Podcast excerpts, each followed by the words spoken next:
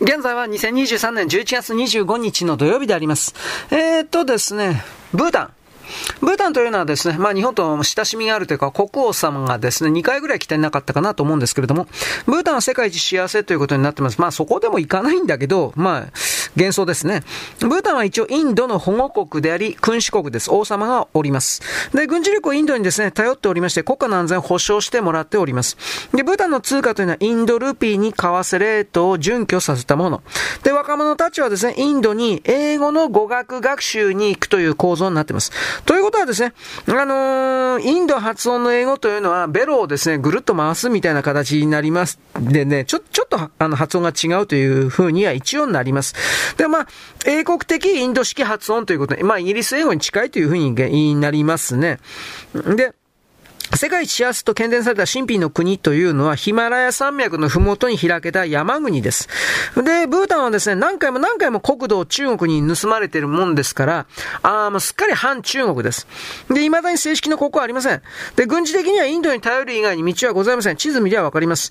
で、近年は、近年はですね、道に迷い込んだと嘘をついて、中国人がですね、ブータンの国内に勝手に入って、冬中火草を盗みに行きます。漢方薬のですね、高く売れる材料です。冬中火草は。で、バンコクからですね、ブータンの、まあ一応直行便あります。中型機、ちっちゃい飛行機で、パロというところに着きます。で、山脈を縫ってですね、えー、まあなんていうか着陸するんで、乗ってる人はちょっと怖いというか、アクロバット的です。で、パロの街というのは中国のですね、えー、とね、鎮西省でいいのかな？西西省だったかな？まあすいません。エアンです。エアのあるとこ。エアにですね、地勢がよく似てます。川に沿ってですね、細長く街が発展しておりまして、周囲は山に囲まれております。で、一本の短い滑走路のみ。もちろんジャンボ機は着陸できません。当たり前ですね。おまけに道路事情は良くない。で、大型バスは市内だけです。地方に足を伸ばすにはマイクロバスか、あとは鈴木アルトンですね。小型タクシーしかございません。で、あのー、昔ロバはいたそうですが、荷物運んだような支えも今おりません。で、何もないからという失礼だが、空気が綺麗で新鮮です。いわゆる深呼吸したらうまいよというやつですね。で、空港ターミナル入り口には国王夫妻の巨大な写真が飾られております。まあ、民族衣装をまとってですね、一応、にっこりとした笑顔というか、まあ、そんな感じです。で、パロの空港から街へは車で20分ほどかかります。でこぼこ道と、で、アスファルトのない山道を走ることになる。パロの街並みというのは大体100年前にタイムスリップしたように上から見ると古色騒然としている。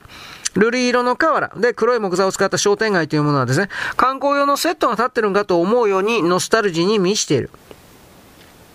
で、焦点覗きますとですね、仏像である、仏像であるとか、仏様の絵であるとか、これ単価って言うんですが、これほとんどがインドかネパール製です。他にですね、色のついた石であるとか、和紙の手帳だとか、民族衣装とか、まあ、品揃えがそもそもあんまりありません。で、えー、ビールも一応売ってるけど、まずいまずいビールが3種類だけです。タバコは禁止です。で、公衆の面前でですね、タバコ吸うと罰金とか刑務所行きです。まあ、だからこれはまあ観光客来ないよね。こんなところだったら。来ても少しですよね。で、もともとですね、民家の屋根が真っ赤です。なんで赤いんですかというと、赤唐辛子がしが赤い唐辛子、唐辛子が干してあるんですね。で、ブータン人というのは赤い唐辛子がないと食事したことにならんので、屋根の上に干してるわけです。ブータン山国ですからですね、今頃の季節やっぱ寒いわけですね。で、やっぱ食べないと、まあ、凍えちゃうというか、多分そういう概念じゃないかなと思います。で、ブータンから何気にですね、日本に留学している、国費留学だとか、そういう人が結構おります。で、それは、ブータンに帰ってからですね、えー、旅行ガイドであるとか、通訳であるとか、そういうことをやってる人が結構います。日本間に2年間留学、奈良でホームステイの経験がある、仏教系の大学だとか、そういうところがですね、受け持っていたりなんかするみたいです。で、あの、いわゆる外国のグローバリスト的な横島な思想とか、軽薄な文化とは今のところはブータンは無縁です。こう、どうなるかわからんけどね。つまり少数の観光客以外、ブータンに来る人はございませんから、外国の横島な思想は無縁です。まあ、いわゆる悪魔のようなというか悪魔の中学とはここがありません。だから、欧米の文化的影響は本当に小さいもんです。日本からですね、アイドル歌手が仮に行ったとしてもですね、街歩いても誰も振り返りません。知らんから。で、あの、米国のスターがですね、パロの街を一旦、あの、旅行で歩いたんですが、平然と。誰も声を、誰一人声かけなかったし、振り返りもしなかった。知らなかったんですよ、本気で。そういう逸話があります。で、日本のアニメも漫画も入っておりません。漫画喫茶もなければカラオケもありません。こういう設定になると何が起きるかというと、まあ、あのー、日本で言ったら地方の盆踊りみたいな感じが、あ起き、起きます。まあ、地域コミュコミュニティが強いというか、いわゆるあの仮面をつけたようなですね、単調な踊りのお祭りというのは年中行事ブータンではあります。で、これを見にですね、ゴザとか水筒とか弁当を抱えてかなりの地方からの見物人が出てきます。他に楽しみがございません。だから逆の意味で言ったら、そうであるからこそブータンは世界一幸せだという言い方は逆説的には言えるかもしれません。つまり、あんまりその余計な、あ不必要な楽しみがないというか、多様性と言いながらですね、どうでもいいようなものが多いという言い方でもあるんですが、じゃあ、ブータンの財政はどうやって成り立ってんのか。外貨収入の第一というのは、豊富な水による水力発電で余った電気をでインドに販売しております。売電ですね。で、次に観光客にですね、1日に290ドルの強制両替を課しております。つまりこれは、冷戦の時にソ連とか東、東ヨーロッパ諸国がそうだったように、強制徴収システムがありまして、これが大事な外貨獲得になります。1日あたり290ドルも使わにはいかんのかで、そんなの使うもんないからね。まあ、外国人からの税金ですね。でも、この強制両替には一応ホテルと食費が含まれております。街中ではですね、米国ドルが通用する状態にはなってます。一応、一応西側の国という言い方で言っていいんじゃないですかね。今のところブータンはです。はい、よろしくごきげんよう。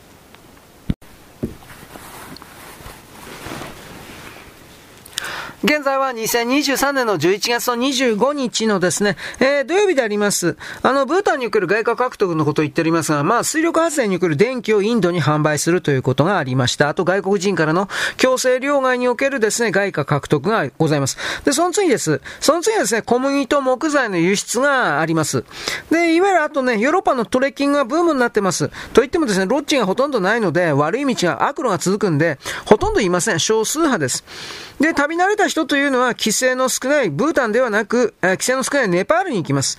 つまり観光立国を目指すにしても、道路とか交通機関とかアクセスの貧弱だとか、インフラの拡充が徹底的に遅れてるわけです。まあ、とにかく道路がガタガタ道ってやばいっていう言い方ですね。で、建物も6階建てが上限のために、つまり法律で決まってるようです。ホテルとかは、ロッジや旅館程度が関の山です。そもそも大量に人を止めることはできません。で、国全体の人口が静岡市よりも少ないです。で、でもそれでもやっていけるんですね。うん、まあ全体のそのインフラも巨大なもんではないから。で、義務教育ではありませんけど、田舎でも小学校ぐらいは行きます。で、子供たちは簡単な英語を喋ります、習います。医療費は無料です。あの、人口40万人くらいの日本の都市といったらですね、該当するものは例えばなんですが、豊田市、高松市、富山市、長崎市、豊中市、そして岐阜市。つまり、これらの市の人口とブータンの国家人口というものは同じぐらいということです。ブータン最大の都市のは首都ですね。首都はティンプーというところなんですが、これは人口が10万人弱です。で、王の宮、王宮ですね。これはあの、チベットのポタラ宮殿に匹敵するほど広い。ま、広いだけなんですが、で、総合さを、あの、誇っておりまして、総監、まあ、すごい、うん、建物であるとは言えます。で、ブータンというのは面積的に言えば九州くらいの面積しかありません。で、ほとんどが山です。で、しかも北の方行くと北方の方はヒマラヤ山脈になっておりまして7000メートル級です。だから結局その6000メートル以下の山には名前がありません。もう、もうみんな山だから。7000メートル以上だけ。だから、6000メートル以下の山であれは何の山っていう風に聞いたら、右から3番目の山とか右から6番目、適当です。こんな風に、まあ現地でもそのようになってます。で、水の資源が豊かなんで、山の稜線というものには、いわゆる段々畑というか田んぼ、棚田ですね。これはずっと続いてます。で、一応あの、た、稲作ってます。山で作る稲。赤みがかった稲穂が、えー、特徴であります。まあ、陸東かなと思ったら一応水田なんですね。で、あの、田んぼにはですね、かかしがあります。あっちのかかしという言い方だけど。で、赤とんぼもカエルも。で、用水には綺麗な水が流れてます。で、米の他に稲作の他にですね、サトウキビやトウモロコシやですね、じゃがいも、そして赤唐辛子、赤唐辛子を作ってます。寒いからやっぱ唐辛子食わんと死んでしまうんですね、やっぱり。で、まあ、昔のですね、日本の風景とよく似てます。これはあの、ブータンの棚田風景とかなんかで画像検索すればいっぱい出てきます。ここは一体どこだろうみたいな。で、もうはっきり言ってあの、繁華街ないんで夜は川の音しか聞こえません。で、のどかな田園が山々の間に広がるという風な国。で、民家を訪問すると大体、大体は外国人歓迎です。中国人は歓迎されません。で、まあ、バター茶とかでもてなしてくれますけど、このバター茶は日本人はちょっとまずいというか不向きです。で、あのー、バター茶飲まないていると、いると、もてなすつもりなんだけど、まあ、蒸留酒とか出してます。蒸留酒で、えー、まあそうですね、麦焼酎にそんなに度数は高くないそうですが、美味しいんだそうです。僕は飲んだこない。酒飲まんから知らんけどね。でも人口は全体的に過疎です。少ないです。少ないんだけれども、年寄りはあんまりおりません。死ぬから。若者が多いです。なんだかんだ言って。で、ブータンはパンが美味しいです。民家で、えー、庭にですね、牛を飼って、鶏小屋が大体あって、どのうちにも。で、犬が寝そべっており、で、野菜を大体のうちには少し育てております。で、あもう名も知らないような、まあ僕たちは雑草というかもしれんけど、花々がそこいら中に、まあ咲いているという状態です。で、ブータンにおけるですね、海抜4000メートルの時にドチュラ峠というものがありまして、で、これを越えると昔の首都、プナカというところがあります。峠から見渡すとですね、えー、ずっとずっと遠くにですね、プナ、えー、どちら峠だったらですね、えー、っとね、チョモランマ、チョモンラリかな？チョンモラリ。もうややこしいや、7314メートルです。これがあります。で、山の中のさらに辺境とも言える場所にあるのが前の首都のプナカで、いわゆるここが300年間もブータンの首都でした。だから、あまりにも不便なんで、場所変わったという言い方です。で、冬の王宮と呼ばれるような王宮に関しては、2つの川が交差する中州に建てられた立派なお城です。まあ、これはあの、旧より軍事的要塞とも言います。敵に攻められないためにわざとこういうところに作ったということ。で、この冬の宮殿で今の国王さんの夫妻の結婚式が執り行われています。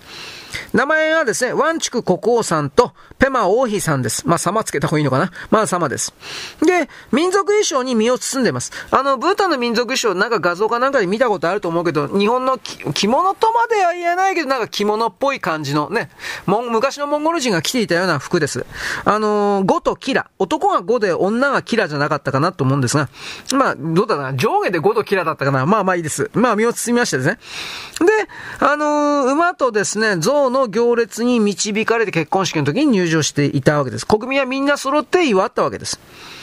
で、あの、結局ですね、国王が来日された時に、あの、通訳兼案内人が、日本での通訳兼案内人がペマ・ギャルポさんだったわけです。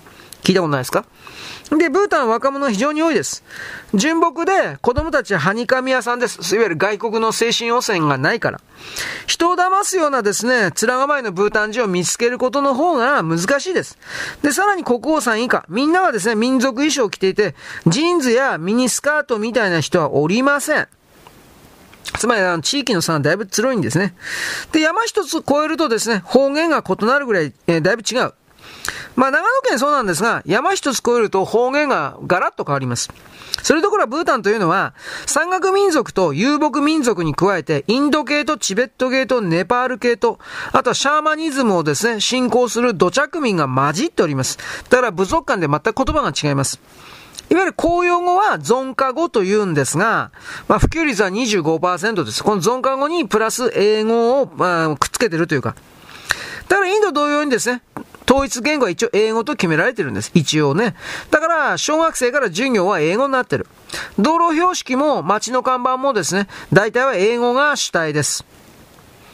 まあだからね、あのー、GDP ならんですね、国民の幸せ度とかって都合いいこと言ってますけど、えー、なんだっけ、クロスナショナルハピネスですね、GNH。でも日本のマスコミは勝手に使えた嘘です。一人歩きしてます。実態はですね、貧困にあえぐ国民が2割近くいて GDP は40億程度でありまして、文明的なインフレがほとんどありません。インフラか。インフラはほとんどありません。言語教育にも難点ありまして、失業率が失業率が高くて、日本的な価値基準からすれば幸せとは言えません。どう見たって。でも事実上の鎖国してるから、外国の邪悪な思想文化も入らずに、伝統的価値観が生き残って家族を大事にして、田舎はのんびりしすぎてくらいのんびりして、まあそれで満足できる。幸せといえばさ、感じ方の問題になります。食料が豊かなんで、外に不満が少なければ少ないほど逆の意味で言ったら飯食っていけっから幸せだという言い方でもあるでしょう。何が幸せかということを外の人間が勝手に決めちゃいけないという事例になってますね。よろしく。ごきげんよう。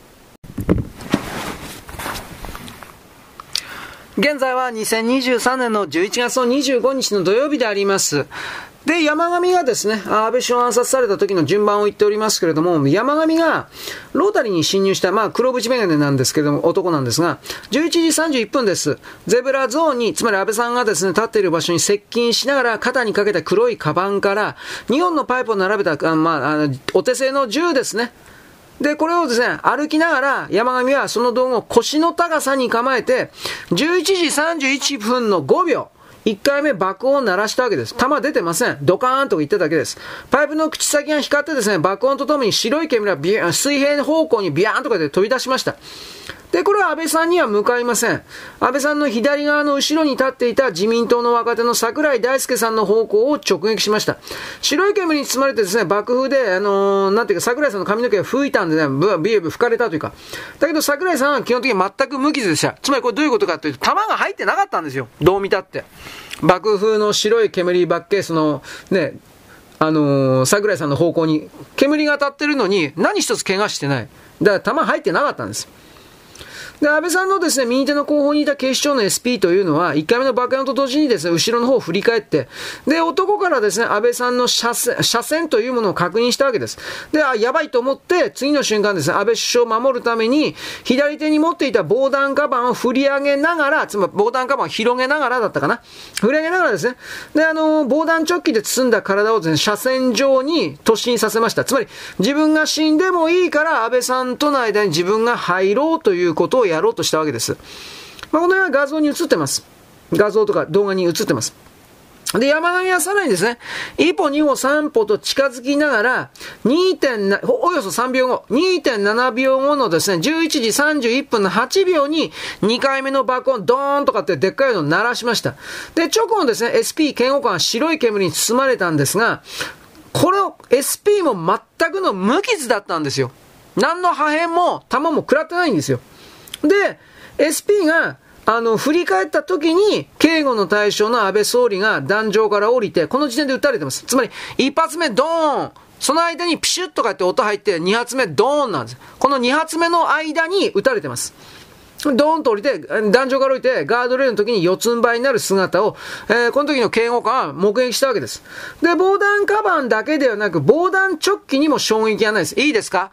二発目のドーンといった時に、SP は、ちょうどその安倍さんと山上の間の一直線上にいたんですよ、ほとんど。ところが、防弾チョッキにも、背広にも、防弾、えー、なんていうかな、カバンにも、何一つ傷がついてないんですよ。何一つ。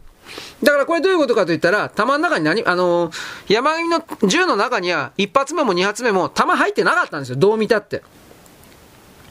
で、後でですね、容疑者の男、つまり山上が6発の散弾銃を2回撃ったっていうのは、うん、まあそういうふうに、後でね、警察関係、これは統一協会なんだろうと思うけど、まあ聞かされたわけですが、これ警護官にとってありえないと。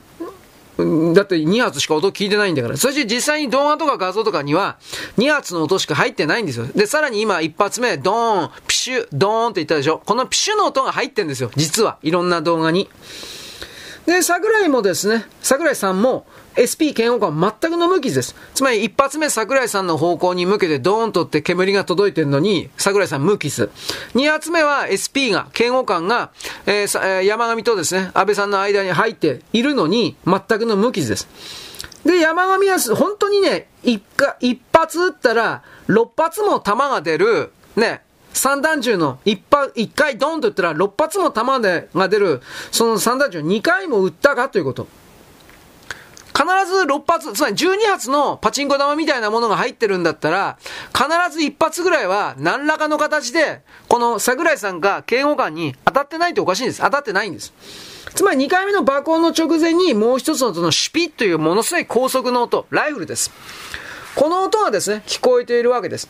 で、その時にですね、安倍さんの左手にいた佐藤さんと小林はですね、二人ともですね、前方左手のガードレールの切れ目から外側に退避していました。これ多分逃げると誘導されたんだと思うんですが、で、ゼブラゾーンの東側にいてですね、後ろの方を見張っていた、これ昨日言いましたね、警護官の C というのは、ロータリーに侵入する男に、あの、気づいてはいたんだが、1回目の爆音まで、警護コードしてません。おかしいですね。で、1回目ボーンと行った後に、ガードレールを越えて男に向かった瞬間に2回目のボーンと爆音になりました。爆音爆音って言ってるのは、弾が出てないからです。で、そのままですね、白い煙を吹き出したところに向かってですね、この C、警護官 C というのは突進していったわけです。で、男を両腕に羽交い締めにしたわけです。これが、あのー、自然な動きなのか、計画通りなのか、もう何とでも言えますね、これはね。わかんない。で、西側のですね、あのー、歩道上にですね、配置していたですね、えー、奈良署の警護員一人も、その大体1秒ぐらいに山上に駆け寄って、滑り込んで、その状態で山上の、あの、足の部分を掴みました。で、警護官 C の腰にはですね、えー、拳銃はあったんですけど、えー、危険な山上をですね、銃で倒す、つまり銃でぶん殴るとかそういうことでしょうね。またはですね、1回目の爆音でダーンといった時に、警官が男を銃で撃って、山上を銃で撃って射殺だとか、それをするべきだったんです。ところがその動きはなかった。おかしいでしょう。で、警護員の、警護官の A というのは、とりあえず1回目のバーコンで後ろ振り返って、男に向かったところで2回目ドーンとかってなってるわけです。で、あのー、道路のね、中央の白い白線のマンホールの蓋よりもですね、一歩北側にいた男が、つまり山上が、南、南西方向に3歩後退して、で、パイプの手製の銃を東側に捨てるところで、警察官たちはですね、5、6、4、5人かな。まあ、山上を路上に倒して、上半身を羽交い締めにして捕まえたわけです。で、そこからですね、あの、東西から身辺系がわらわらと加わっていって、で、あの、捨てた2つのパイプからですね、3メートルの場所で、11時の32分、山上は殺人未遂で現行犯逮捕されているわけです。で、ここまで大体言ったんですけれども、あのー、なんというかね、これまた後で説明していくことになりますが、あの、弾が見つかってない、見つかっておりません。まあ、死体から見つか、安倍さんの死体から見つかってないであるとか。あとは、ドーンと弾が撃ったとか言いながらですね、その直線上には一切の散弾みたいなものが、うなんていうかな、当たってないだとか。本当に色々あるんですよ。ただこの2発のドーンドーンは間違いなく関係ないと思います。あの、ドーンドーンの2発目のドーンの間に狙撃されてるんです。その音が、あのー、さっきも言ったけど、記録されてるんです。いろんな人はスマホとかで現場撮ってたから。で、それらの情報が集まって、ああ、これはもう間違いなく暗殺者にやられたなということがわかるんです。まあこれ次回以降になります。よろしく、ごきげんよう。